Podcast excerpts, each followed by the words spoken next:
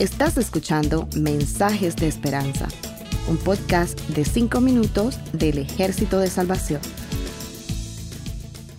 En el libro de Josué capítulo 8 verso 1 la Biblia dice, Jehová dijo a Josué, no temas ni desmayes. Tal parece que antes de la lucha los dos enemigos potenciales a vencer son el temor y el desánimo. Josué tenía razones para desalentarse.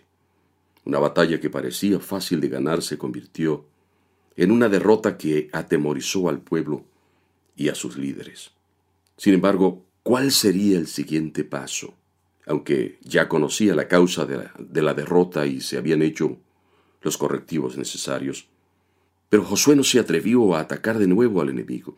Entonces Dios vino a él con palabras de aliento. No temas ni desmayes.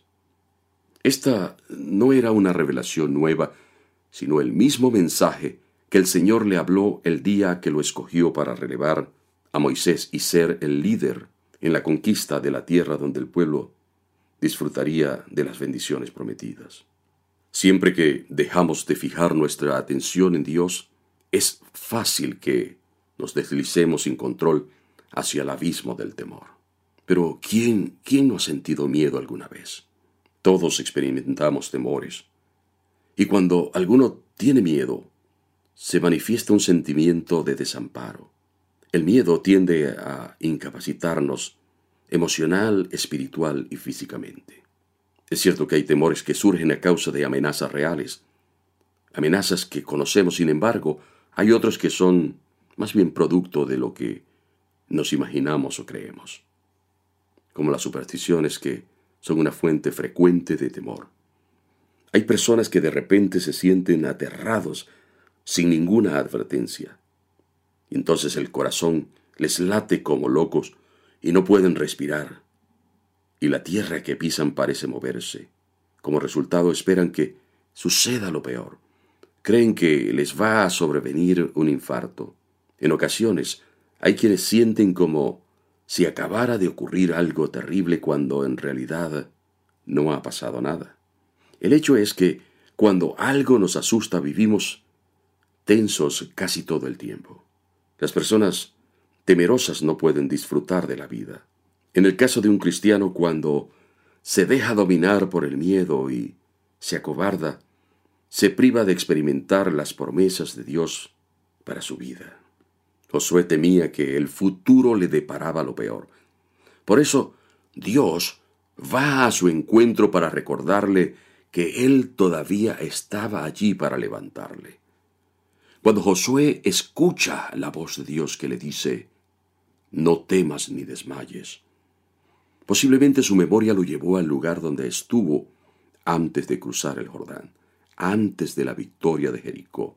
Allí Dios le prometió como estuve con Moisés, estaré contigo, no te dejaré ni te desampararé.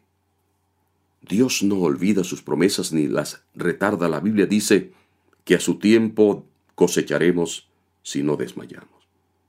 ¿A qué le temes tú? ¿A la muerte y al más allá? ¿A la pobreza, a la soledad y al rechazo? ¿Al fracaso?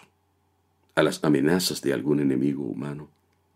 ¿A las fuerzas de la naturaleza, al diablo o los demonios. Anímate y espera en el Todopoderoso que su compromiso contigo sigue siendo el mismo. Ahora quiero invitarte a hacer algo. Antes de la promesa que voy a mencionar, pronuncia tu nombre y cuando sientas algún temor, declara la promesa del Señor. En mi caso sería, Alan, no temas porque yo estoy contigo. No desmayes porque yo soy tu Dios que te esfuerza. Siempre te ayudaré, siempre te sustentaré con la diestra de mi justicia. No temas. Gracias por escucharnos.